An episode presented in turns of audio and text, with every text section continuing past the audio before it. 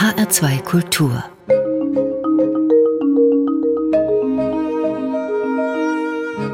Hörbuchzeit und dazu begrüßen Sie heute Dorothee Meyer-Karweg und Martin Maria Schwarz. In der Hörbuchzeit stellen wir Ihnen die Hörbücher zu den jüngsten Werken von Jonas Jonasson und Eva Menasse vor. Es gibt Tipps zu Hörbüchern, die sich prächtig als Weihnachtsgeschenk eignen und auch wieder eine Empfehlung aus dem Kinder- und Jugendhörbuchbereich. Wir starten mit Jonas Jonassen und sollte schon allein die Nennung seines Namens Ihnen etwas sagen, dann liegen Sie richtig, wenn Sie an den Autor des Weltbestsellers Der Hundertjährige, der aus dem Fenster stieg und verschwand, denken. Aber er blieb damit kein One-Hit-Wonder, auch die Werke, die danach folgten, waren erfolgreich, zum Beispiel der Maasai, der in Schweden noch eine Rechnung offen hatte. Ja, Sie merken schon, Jonas Jonassen liebt komplizierte Titel für seine Bücher und Hörbücher. Aber der neue Titel Dorothee Meyer-Karweg, der ist fast schon kurz zu nennen, wie die Schweden das Träumen erfanden. Ja, und das Hörbuch ist auch deutlich kürzer als die vorherigen Romane, nur dreieinhalb Stunden lang. Aber es enthält wie gewohnt Jonassons verschrobenen Humor und einen ziemlich ungewöhnlichen Plot. Dann gehen wir doch gleich mal in Medias Res und klären erstmal, was das mit dem Träumen aus dem Titel auf sich hat, wie das gemeint ist. Ja, das kann man ja doppeldeutig verstehen. Es geht um das Imaginieren, also das Träumen von einer anderen, möglichst besseren Welt und um das Schlafen ganz profan um Betten. Betten, die von der Marke Traumbett in Hamburg produziert und in alle Länder der Welt verkauft werden oder sagen wir fast alle Schweden fehlt noch. Und das möchte der neue Firmenchef Dr. Konrad Kaltenbacher Junior schnellstens ändern. Er hat sondiert und ist am Stadtrand von Stockholm fündig geworden. Dort gibt es für seine Firma ein großes Grundstück, leerstehende Hallen, eine gute Verkehrsanbindung Anbindung und so weiter. Scheint zu passen. Ja, inhaltlich klingt das erstmal danach, als wäre die Entscheidung da nicht so schwer, aber es wird sicherlich einen Haken geben. Ja, einen Haken nicht, aber eben unterschrieben ist noch nichts. Und da kommt dann Julia Beck, 29 Jahre, ins Spiel. Sie ist frisch gebackene Bürgermeisterin von Halsterholm. Das ist eine ganz kleine Stadt, 100 Kilometer südwestlich von Stockholm. Dort wohnen nur noch so circa 8000 Einwohner. Denn Halsterholm hatte ein kleines Problem. Der letzte große Arbeitgeber, eine Reifenfirma, der hat vor Jahren aufgegeben. Und zurückgeblieben sind riesige Hallen, die kurz vor dem Bankrott der Reifenfirma mit Steuergeld aufwendig saniert worden sind. Und als Julia Beck dann von dem Ansinnen des deutschen Bettenherstellers Traumbett hört, in Schweden eine Produktion aufzubauen, versucht sie jetzt so mit dem Mut der Verzweiflung dem deutschen Konzernchef ihr Halsterholm schmackhaft zu machen. Darum geht's in diesem Roman. Da haben sie nicht zu viel versprochen, weil sie von einem ungewöhnlichen Plot sprachen, mhm. Dorothee Meyer-Karwig. Und es ist ja nun wirklich mal ein originelles Thema für einen Unterhaltungsroman. Ja, aber wie bei Beton gilt, es kommt immer drauf an, was man draus macht. Und Jonas Jonasson schafft es mit vielen skurrilen Einfällen und verschrobenen Personen, einen lustigen und anrührenden Roman zu schreiben. Ein bisschen Liebe kommt auch dran vor. Als erstes muss jetzt Julia Beck versuchen, den Konzernchef ans Telefon zu bekommen, was nicht so einfach ist. Sie gibt sich als wichtiges Tier aus dem Weißen Haus in Washington aus. Das klappt dann auch, wenn der Konzernchef etwas skeptisch ist. Das sei doch ein Missverständnis, bügelt sie dann ab am Telefon und will generell ablenken. Wo wir schon bei Titeln und Namen sind, ähm, Sie sind zwei Konrad Kaltenbacher in Ihrer Firma. Wird es Ihnen dann nicht ein bisschen eng? Nun zog sich auch Konrad Kaltenbachers anderer Mundwinkel nach oben. Da half alles nichts. Die Schwindlerin am anderen Ende der Leitung hatte Charme. Konrad Kaltenbacher Senior ist mein Vater. Ich bin der Sohn. Und im Unterschied zu Ihnen, Miss Beck, sind wir auch wirklich die, für die wir uns ausgeben. Julia spürte, dass ihr der Deutsche trotz allem eine gewisse Sympathie entgegenbrachte. Jetzt wollen wir mal nicht kleinlich sein, Herr Doktor. Wenn ich meinen richtigen Namen gesagt hätte, hätten Sie das Gespräch doch nie und nimmer angenommen, oder? Sie hätten meine Sekretärin um einen Rückruf bitten können. Hätten Sie den getätigt? Nein. Na also, sagte Julia Beck. Jetzt habe ich das Gefühl, dass in diesem Gespräch nur noch eine Frage aussteht. Und zwar, wann können Sie hier vorbeischauen? 72.000 Quadratmeter. Alles so gut wie neu. Sämtliches benötigte Personal im Prinzip schon am Platz. Und das Beste von allem, Sie kommen ganz ohne Stockholm aus, Herr Dr. Kaltenbacher. Halsterholm ist die Stadt, die alles zu bieten hat. Alles, entfuhr es dem Herrn Doktor. Bis auf ein geöffnetes Hallenbad, gab Julia zu. Naja, es fehlt dann in Halsterholm schon an ein bisschen mehr als an einem Hallenbad. Und da hörten wir als Interpreten den Schauspieler Shenya Lacher. Wenn ich recht erinnere, ist dieser Sprecher auch schon ein wenig auf Jonasson geeicht. Also ich weiß, dass er, glaube ich, zwei Romane von ihm schon als Hörbuch eingesprochen hat. Mhm. Und man merkt es auch daran, dass er den, den Stil, diese Atmosphäre kennt an seiner mhm. doch sehr luftigen, mit diesem leicht komischen Akzent konnotierten Sprache und Spreche. Mhm. Ja, der macht das richtig gut, finde ich. Er steigt äh, richtig gekonnt auf den Ton des Romans ein. Ist ja ein recht dialogreicher Text und da macht Shenya Lacher besondere Freude, finde ich. Wunderbar, wie er in die Figur der engagierten Bürgermeisterin schlüpft, die alle Register zieht, um diesen Dr. Konrad Kaltenbacher und seine Bettenfirma in ihr kleines Halsterholm zu kriegen. Mit was kann sie denn punkten? Naja, Dinge, die für den Standort sprechen, sind die Hallen, die sind super, noch besser als die in Stockholm und die Miete ist beispielsweise unschlagbar günstig. Ja, aber es gibt sicherlich auch viel, was gegen Halsterholm und für Stockholm spricht, nehme ich mal an. Ja, das ist Halsterholm selbst. Eine Stadt völlig in der Pampa, da gibt es kaum Geschäfte, keine Kultur, keine Kneipe, keine deutsche Schule für die zwei Töchter des Konzernchefs, der erstmal mit nach Schweden ziehen will, um den neuen Standort so nach vorne zu bringen. Aber zum Glück macht der Consultant Kenneth, der das Geschäft mit dem Deutschen in Stockholm eingefädelt hat, ein paar kleine, aber entscheidende Fehler. Zum einen ist er dem Alkohol genauso zugetan wie jungen Blondinen, was dann dazu führt, dass er zu spät zum ersten Treffen mit Kaltenbacher Junior und der Finanzsenatorin in Stockholm kommt. Und außerdem ist er ein bisschen, na, sagen wir mal, ungehobelt. Da man ihn im Haus kannte, konnte er am Empfang vorbei und die Treppe raufsprinten.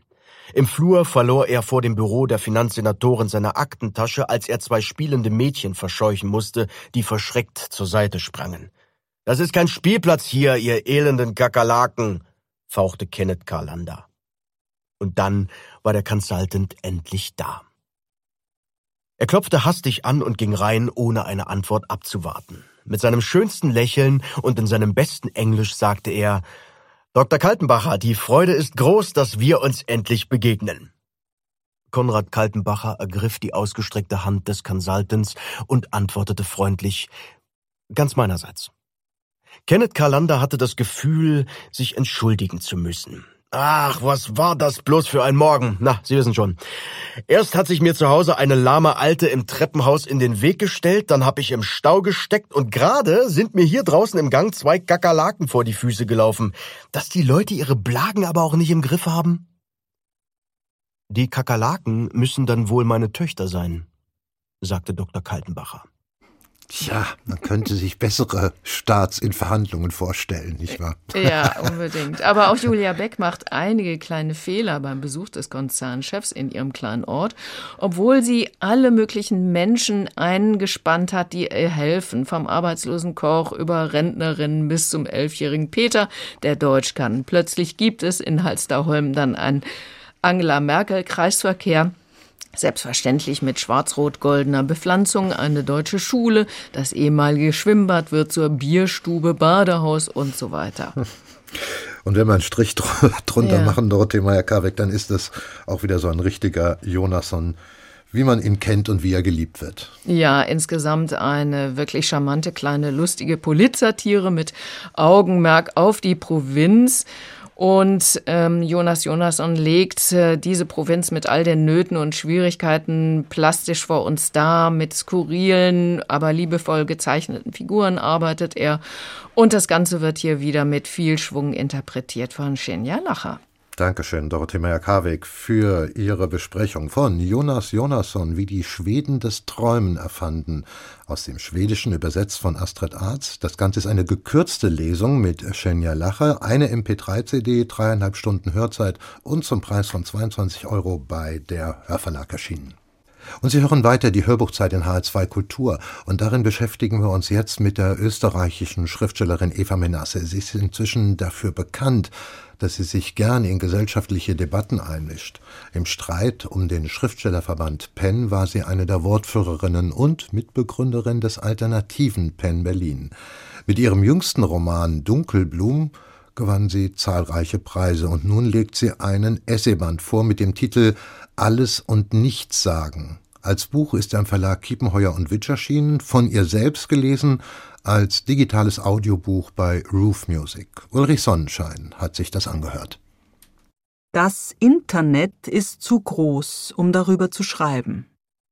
Zu anderen Themen fällt manchmal der Satz, es sei darüber schon alles gesagt. Bei diesem müsste er lauten, es sagt doch alles dauernd selbst. Hier ist ein erstes Problem. Man kann sein Verhältnis zu diesem Thema nicht mehr trennscharf definieren.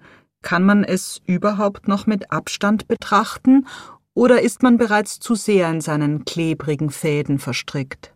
Es ist ein wenig wie das Weltall, umfassend, selbstgenügsam, bedingungslos da und scheinbar grenzenlos. Und doch ist das Internet eine menschliche Erfindung, ein Ort elektronischer Impulse zwischen Null und Eins und daher erstmal gar nicht kompliziert. Was es kompliziert macht, sind seine Nutzer. Wir wollen alles zu jeder Zeit und ohne große Einarbeitung erklärt und präsentiert bekommen, ohne den Gestank der analogen Welt, ohne den Krach und die schweißtreibende Mühe. Das Internet hat die Welt verändert, mehr als die Erfindung der Schrift oder des Geldes. Wir sind dauervernetzt und haben uns derart daran gewöhnt, dass wir kaum noch anders können. Ohne Zweifel gibt es die analoge Welt noch. Dort stinken die Mülltonnen und müssen die Nabelschnüre Neugeborener händisch von Erwachsenen durchschnitten werden. Früchte reifen ohne Zutun und verfaulen wieder, Vulkane brechen aus, Wüsten entstehen, Gletscher vergehen. Es gibt dort draußen Blut und Tränen, Schimmel, Lärm, Vogelgesang und Erdbeben. Es gibt echten Zufall, spontane Liebe, unaufklärbare Verbrechen, Mutationen und Geheimnisse. Und es gibt typisch menschliches Verhalten darunter Ängste, die sich in Jahrmillionen körperlich eingeschrieben haben und weitervererbt werden. Menschen fürchten sich intuitiv immer noch vor Skorpionen und Schlangen, anstatt vor Autos. Eva Menasse geht in ihrem neuen Essayband, der gleichzeitig bei Kiwi als Buch erscheint, dem Wandel der vielbeschworenen Debattenkultur nach. Gerade in der Pandemie hat sich ein Riss durch die Gesellschaft gezogen, der keine ideologischen Wurzeln mehr hat zwischen rechten Corona-Leugnern, radikal-ökologischen Impfgegnern und Menschen mit Aluhüten auf dem Kopf finden keine zielgerichteten Diskussionen mehr statt. Dazu schaut sie auf die sozialen Medien und deren Einfluss auf die Kommunikation, untersucht die virale Ansteckung, die Art, wie sie von uns Besitz ergreifen und ein Entrinnen nur nach einem mittleren Krankheitsverlauf möglich ist.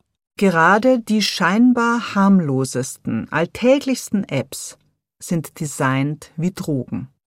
Sie regen auf hinterhältige Weise die Dopaminausschüttung an, zielen direkt auf die Lust- und Belohnungszentren im Gehirn.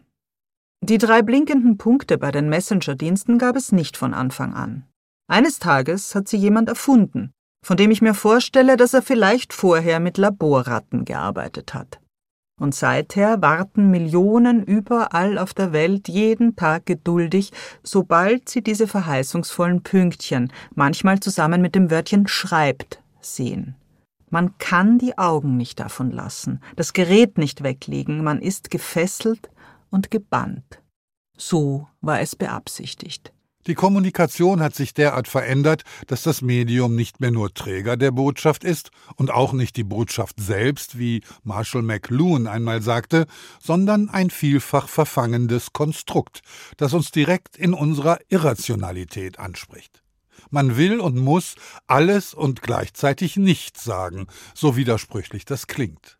Die ideale Debatte, wenn es sie überhaupt je gegeben hat, so Eva Menasse, ist dabei verschwunden. In einer idealen Debatte würde ein relevantes Thema verhandelt, bevorzugt von Teilnehmern, die über fachliche Expertise, gute Analysefähigkeiten und einen originellen Blick verfügen. Sie würden versuchen, das Thema von möglichst vielen Seiten zu beleuchten. Dass Debattenbeiträge aneinander vorbeigehen, weil die eine ihren Blick eher auf historische Ursachen, wie kamen wir dahin, wo wir heute stehen, der andere auf aktuelle Fehlentwicklungen, das wird passieren, wenn wir nicht schleunigst, und die dritte auf einen abgelegenen Seitenstrang, es wird übrigens zu oft übersehen, dass, legt, wäre dabei normal. Eva Menasse liest den nicht immer einfachen Text mit einer glockenklaren Stimme. Nichts verliert sich in der Betonung, Text und Autorin haben nur ein Ziel, verstanden zu werden. Eva Menasse schreibt vor allem Romane und Erzählungen, die sie gern selbst liest. Der sanfte österreichische Touch in ihrer Stimme fördert dabei die Aufmerksamkeit. Hier aber geht es um mehr. Man spürt die innere Beunruhigung, den ein gesellschaftlicher Wandlungsprozess bei ihr auslöst. Diesen Wandel kann man nicht stoppen, wohl aber kann man bewusst mit ihm umgehen. Am besten nicht allein, sondern mit Lesern, anderen Autoren, Mitstreitern. Und dann kann es auch ein zu viel an Informationen geben, zu viel Wissen, zu viele Bedenken und zu viel Klarheit. Manchmal wären wir ohne all das glücklicher. Der Zustand der deutschen Antisemitismusdebatte kann pars pro toto für die anderen Debatten stehen. Das, was man sieht, ist nicht, was ist. Es ist jedenfalls nicht alles. Es ist die Reduktion auf eine bösartige Karikatur. Die rasende Geschwindigkeit in allen Dimensionen, rückblickend, vorausberechnend, die Gegenwart vermessend, der die Menschheit sich ergeben hat, führt zur maximalen Unerbittlichkeit. Immer mehr wird verhindert, bevor es überhaupt stattgefunden hat, da gewiss irgendjemand in den Darmzotten der digitalen Gottheit etwas Negatives, Problematisches ausgegraben hat. Wir wären glücklicher und friedlicher, wenn wir nicht immer alles wissen wollten. Die Stimme von Eva Menasse in ihrem Hörbuch zu ihrem Essayband Alles und Nichtsagen, besprochen hier von Ulrich Sonnenschein. Der Untertitel vom Zustand der Debatte in der Digitalmoderne. Das ist also eine ungekürzte Autorinnenlesung zum Download bei Roof Music Tacheles erschienen, vier Stunden und knapp 50 Minuten Hörzeit. Die Buchausgabe bei Kiepenheuer und Witsch. Ja, also langsam wird es Zeit, sich etwas intensiver mit Weihnachtsgeschenken zu beschäftigen und da wollen wir ideengebend gerne mitwirken. Mit drei Weihnachtstipps aus dem Fundus der vielen Hörbücher, die wir bislang hier vorgestellt haben. Dorothee Meyer-Karwig, Sie haben nochmal das Jahr durchforstet und für die Kategorien Spannendes, Unterhaltsames und Lehrreiches je einen Tipp aus dem Hörbuchbereich für uns parat. Beginnen wir mal mit der Unterhaltung. Was empfehlen Sie da? Ja, das Jahr war ja doch recht trübe und ich finde, da braucht man Gemütserhellendes. Und mir besonders gefallen hat beispielsweise das Hörbuch Kummer aller Art von Mariana Lecki. Von Mariana Lecki sind ja Romane erschienen wie Bis der Arzt kommt oder Was man von hier aus sehen kann. Das wurde auch inzwischen verfilmt. Und in Kummer aller Art beschreibt sie in Kolumnenform Menschen aus ihrer Umgebung, also Nachbarn, Bekannte, auch Familienmitglieder, die eben Kummer haben. Und sie schreibt, wie ihnen geholfen wird, beziehungsweise geholfen werden kann. Wenn sie das Wort Kummer benutzt, zu dem Wort Kummer greift, dann ist ja was damit ausgedrückt, nämlich ähm, ja eine Abstufung zu, sagen wir mal, Schmerz und tiefen Sorgen und so weiter. Es ist nicht das, was jetzt dem Leben kompletten Bein stellt. genau. Es geht hier eher so um die kleinen seelischen Untiefen des Alltags. Das kann der erste kleine Liebeskummer sein oder es können Verlustängste sein oder auch mal ein nicht funktionierendes Internet oder auch ein Briefkasten, der plötzlich nicht mehr da ist. Und da hören wir einen Ausschnitt. Die Ich-Erzählerin und die alte Dame Frau Blum schimpfen vor dem nicht mehr vorhandenen Briefkasten über die Post. Doch als dann der Postbote vorbeikommt, bietet der an, die Briefe von Frau Blum bei ihr direkt abzuholen. Da hören wir mal rein, es liest Katharina Quast. Ich würde mich freuen, platzt es aus ihm heraus. Ich würde mich auch ganz persönlich freuen, wenn mal jemand auf mich warten würde, und zwar nicht, um mich zu beschimpfen. Und es tut mir leid, dass ich so barsch zu dem Postboten war. Ich hab's nämlich auch nicht leicht, sagt er. Und seine Stimme wackelt ein bisschen. Und Frau Blom und ich trösten den Postboten, von dem wir gern getröstet worden wären. Aber es ist eigentlich auch egal, wer wen tröstet. Hauptsache, es fallen ein paar tröstliche Worte hier im Dunstkreis des abwesenden Briefkastens. Ja, genau darum geht es, um tröstende Worte, die man sich gegenseitig sagt und damit das Leben ein bisschen schöner macht. All das wird hier mit großer Beobachtungsgabe, mit Herzenswärme und hintergründigem Humor beschrieben und finde ich ganz großartig gelesen von Katharina Quast, die eine sehr schön sanfte Stimme hat und auch ein ganz wunderbares Timing. Das ist Hörstoff, der insgesamt leicht ist, aber nie trivial für uns alle, die wir so unsere kleinen und größeren Kümmernisse haben. Mariana Lecki, Kummer aller Art gelesen von Katharina Quast. Eine MP3-CD ist das, vier Stunden, fünf Minuten Hörzeit und zum Preis von 20 Euro bei Roof Music Tacheles erschienen. So, das war eine Empfehlung aus dem Bereich Unterhaltung. Dann kommen wir jetzt zur Spannung. Dorothee Meyer-Karwig, was empfehlen Sie da? Ja, das ist ja mal wieder ein sehr weites Feld, aber um hier gleich auch mal die Sparte Hörspiel unterzubringen, empfehle ich die Reihe Sherlock und Watson Neues aus der Baker Street. Meisterdetektiv Sherlock Holmes und sein Assistent und Freund Dr. Watson sind ja Geschöpfe des englischen Schriftstellers Arthur Conan Doyle und sie ermitteln seit Ende des 19. Jahrhunderts und Dr. Watson dient Doyle auch als Chronist. Und in dieser Hörspielreihe ist Sherlock Holmes in moderner Form zurückgekehrt. Übrigens wird er gespielt hier von Johann von Bülow und Dr. Watson von Florian Lukas. Und die beiden ermitteln in neuen Fällen, wobei immer wieder auch aktuelle Themen der Realität aufgegriffen werden. Zum Beispiel der furchtbare Brand im Grenfell Tower in London im Jahr 2017. Es geht außerdem um Medienimperien, um organisierte Kriminalität und so weiter. Aber nicht nur die Fälle sind neu, sondern auch die Machart. Watson hat jetzt einen Blog, und auch die Gedankengänge von Sherlock Holmes werden auf sehr moderne Art zu Gehör gebracht. Wir hören ein Beispiel aus dem Krimi Das Abenteuer mit den Blutdiamanten, in dem Sherlock Holmes auch in Afghanistan recherchiert. Monsieur Duchamp. Sherlock Holmes, ich freue mich, Sie wiederzusehen. Setzen Sie sich doch. Ah, wie haben Sie mich gefunden? Oh, das war nicht sonderlich schwer. Wie Sie mir bei unserer ersten Begegnung vor ein paar Tagen im Bus nach Kandahar berichteten, haben Sie hier in Spin Boldak geschäftlich zu tun. Seit 2006 gab es hier sechs Selbstmordattentate. Doch die direkte Nähe zur pakistanischen Grenze und die alte englische Bahnverbindung zwischen den beiden Ländern bietet einem furchtlosen Geschäftsmann beste Handelsbedingungen. Auch wenn der Komfort in Spin Boldaks einzigem anderen Hotel, am Malik Nanwai, sicherlich etwas gehobener ist, können Sie hier im Saki Hotel mit der Gewissheit zu Bett gehen, auch am nächsten Tag noch am Leben zu sein. Sie sind zwar ein Abenteurer, aber nicht lebensmüde.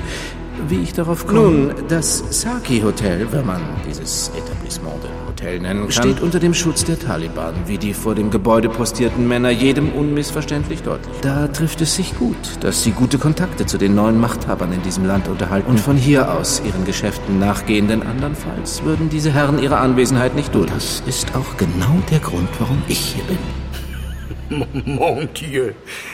Das war beeindruckend. Sie machen Ihrem Ruf alle Ehre, Sherlock. Hm. Das war doch nichts Besonderes.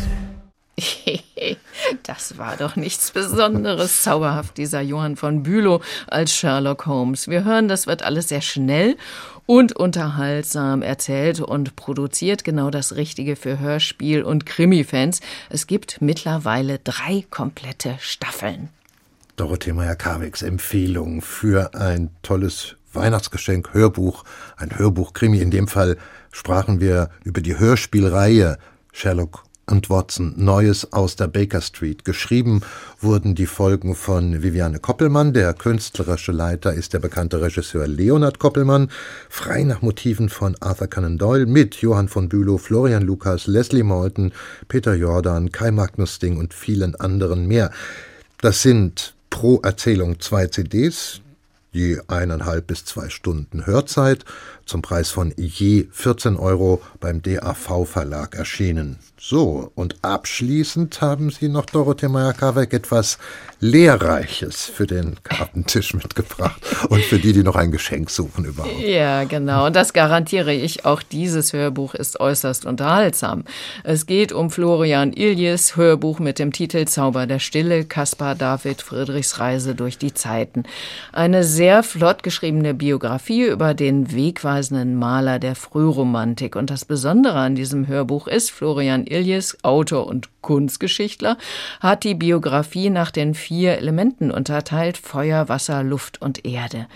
Und im Kapitel Feuer erfahren wir unter anderem, dass viele der Werke Caspar David Friedrichs Raub der Flammen wurden. Im Kapitel Wasser erzählt er unter anderem von Friedrichs Liebe zum Meer.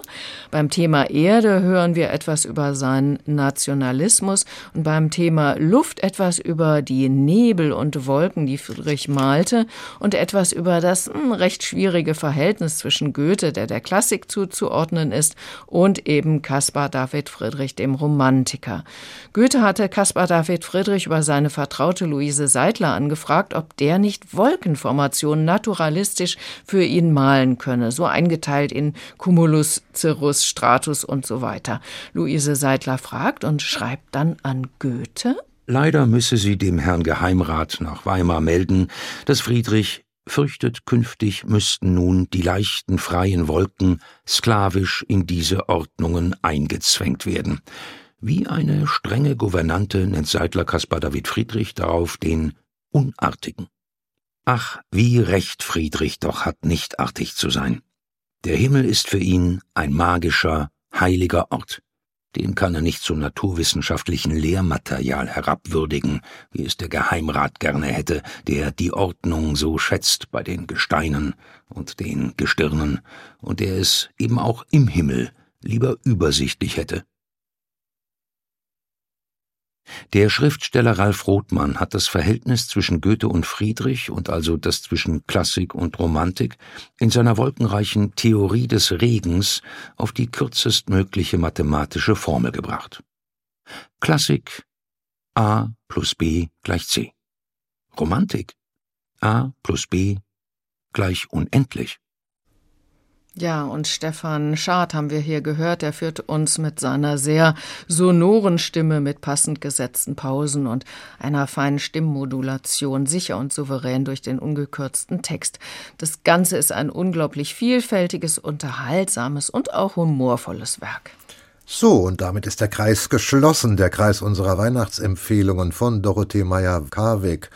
Es endete mit Florian Ilias, Zauber der Stille, Caspar David Friedrichs Reise durch die Zeiten, gelesen von Stefan Schad. Eine MP3-CD ist das, sechseinhalb Stunden Hörzeit zum Preis von 30 Euro beim Aaron Verlag erschienen. Und Sie hören weiter die Hörbuchzeit in H2 Kultur und darin fahnden wir mal wieder nach einer Perle aus dem Kinder- und Jugendhörbuchsegment und da sind wir heute nicht wählerisch, und nehmen gleich mal den ersten Platz der HR2 Hörbuchbestenliste für Kinder und Jugendliche im Dezember ins Visier. Das Hörbuch heißt Adam und die Jagd nach der zerbrochenen Zeit von Jay-Z Schmidt.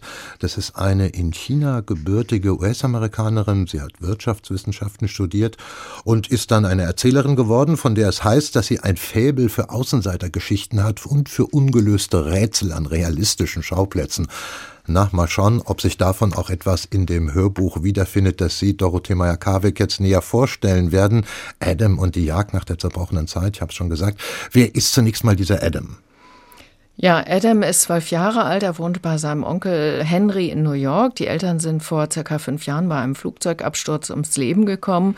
Vom Wesen her ist er eher zurückhaltend, in sich gekehrt. Der Tod der Eltern hat ihn eben sehr mitgenommen. Und Onkel Henry hat eine kleine Backstube in New York, mit der er sich so gerade über Wasser halten kann.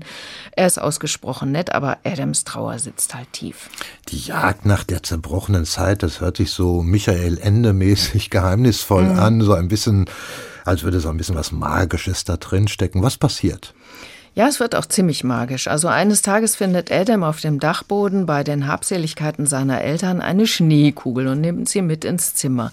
Etwas später, als er sie mal wieder betrachtet, passiert es. Er steht plötzlich in New York, mitten auf dem Times Square, aber es ist nicht mehr Sommer, sondern Winter und er friert entsprechend in seinem T-Shirt. Ein Mädchen spricht ihn dann an und nimmt ihn mit in eine Lagerhalle. Dort fällt sein Blick auf eine zerknüllte Zeitung am Boden. Ein Moment lang starrte er sprachlos auf die feuchte Titelseite.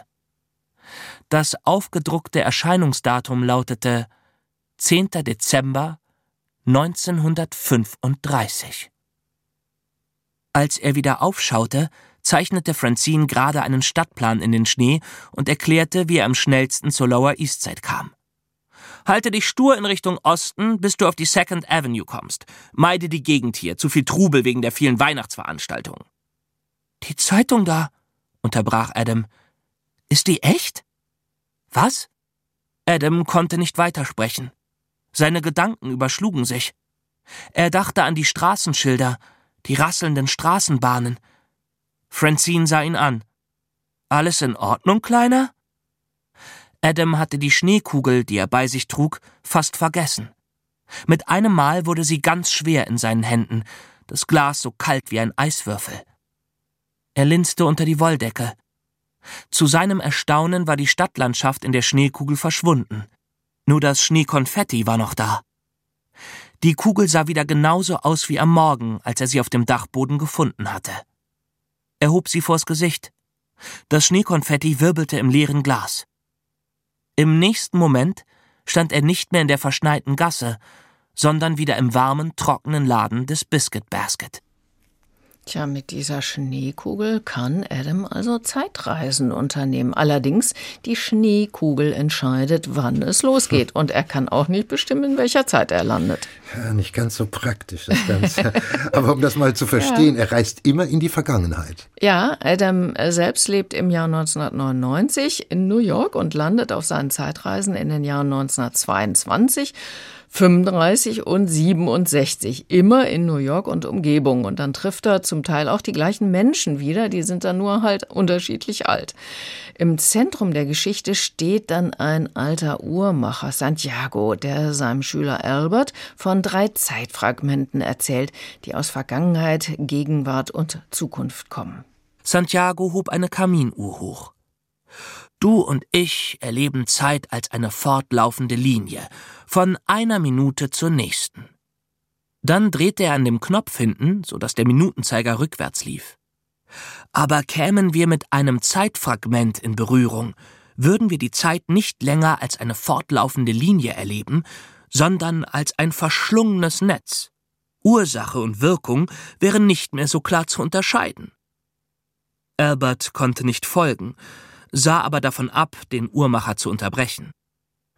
Nur sehr wenige Menschen sind mit einem der Zeitfragmente in Berührung gekommen, und noch weniger waren imstande, von seinen magischen Kräften zu berichten, fuhr Santiago geheimnisvoll fort. Und diese wenigen sagen, die drei Zeitfragmente hätten sich über die Welt verstreut und wären, als sie schließlich zur Ruhe kam, in besonderen Gegenständen eingeschlossen worden, die ihre Kräfte verstärkten. Seit Jahrhunderten suchen Menschen nach diesen Gegenständen. Die Kräfte, die in diesen Zeitfragmenten schlummern, sind nicht zu unterschätzen. Wer eins in die Hände bekommt, so heißt es, kann die Zeit kontrollieren. Und da hörten wir übrigens Julian Greis als Interpreten. Ja, einer dieser Gegenstände ist eben diese Schneekugel, mit der man eben in die Vergangenheit reisen kann.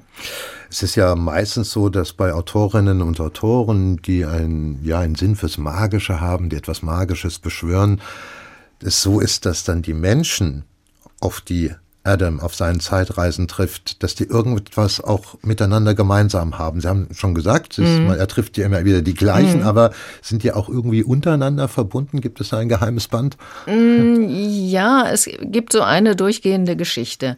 Dabei geht es beispielsweise um besonders duftende Kerzen, die der Uhrmacher Santiago auch herstellt und mit denen man die Zeit messen kann. Also je nachdem, wie weit sie abgebrannt sind.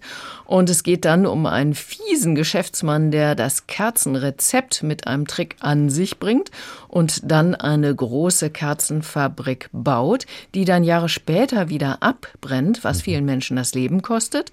Und es geht um die Nachkommen dieser Menschen, die dann so viel Leid erlebt haben.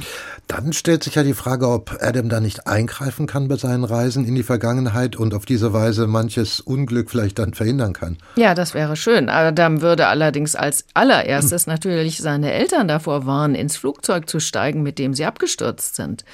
Ja, ein guter Freund von Adam, ein Mathematiker, der durch Pech im Leben im Obdachlosenheim gelandet ist, erklärt ihm, warum das leider alles nicht möglich ist. Denn wenn man ein Detail ändern würde, egal ob groß oder klein, dann ändert das eben alles in der Zukunft, bringt also auch alles komplett durcheinander. Mhm. Dennoch, es gibt eine finstere Gestalt in diesem Roman, die die drei magischen Gegenstände an sich bringen möchte, um genau dies zu erreichen, also Vergangenheit, Gegenwart und Zukunft zu beeinflussen. Ziemlich spannendes Thema. Mhm. Wie gefällt Ihnen insgesamt diese Geschichte und überhaupt der Stil eines Kinderromans, den ja, ich manchmal also. wirklich wieder so mir vor Augen sitzen soll. Das hörte sich ganz anders an. Ja, ja, ja es, für Kinder, für Jugendliche kann man fast sagen. Also ich finde, Zeitreisen sind ja immer spannend und die Frage, ob man nicht in die Vergangenheit geraten kann und dort etwas ändern kann, ist ja auch durchaus interessant. Die Geschichte selbst ist ziemlich anspruchsvoll, würde ich mal sagen. Also die verschiedenen Schicksale in verschiedenen Zeiten sind ja miteinander verwoben. Da heißt es am besten dranbleiben, also ohne große Pausen hören. Und was man wissen muss, die Geschichte ist mitunter schon auch etwas düster. Also es verstarben verschiedene Menschen, auch gute Freunde von Adam. Am Schluss aber gelingt es ihm, alle Gegenstände, die die Zeitfragmente in sich bergen, zu bekommen und sie damit aus dem Verkehr zu ziehen.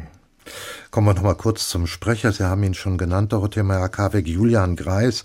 Der gefällt mir ausgesprochen gut. Der mhm. ist schnittig, der ist dynamisch und vor allem, das merkt man auch seiner Art und Weise zu sprechen an. Er kennt seinen Stoff und weiß, wohin die Reise geht. Ja, da bleibt man äh, sicher dran. Julian Greis ist bei diesen komplexen Geschichten generell eine sichere Bank, ähm, da er sehr gekonnt und mit hörbarem Enthusiasmus auch in die verschiedenen Figuren schlüpft. Da ist immer, ich sag mal, Leben in der Bude. Egal, also ob dunkle Gestalten, freundliche ältere Herren, schlaue, engagierte Mädchen, zaudernde Jungs. Ihnen allen gibt er sehr gekonnt eine Stimme und führt sehr sicher durch diesen Text. All das Gesagte, das betraf das Hörbuch Jay Schmidt, Adam und Die Jagd nach der zerbrochenen Zeit, gelesen von Julian Greis. Eine MP3-CD, 6 Stunden 40 Minuten Hörzeit, zum Preis von 18 Euro bei der Hörcompany erschienen. Die Altersempfehlung hier ab 10 Jahren. Und das Hörbuch kam, ich sagte es eingangs, auf den ersten Platz der HR2 Hörbuchbestenliste für Kinder und Jugendliche im Dezember. Und damit geht die Hörbuchzeit zu Ende und es verabschieden sich für heute Dorothee Meyer-Karweg und Martin Maria Schwarz. Tschüss.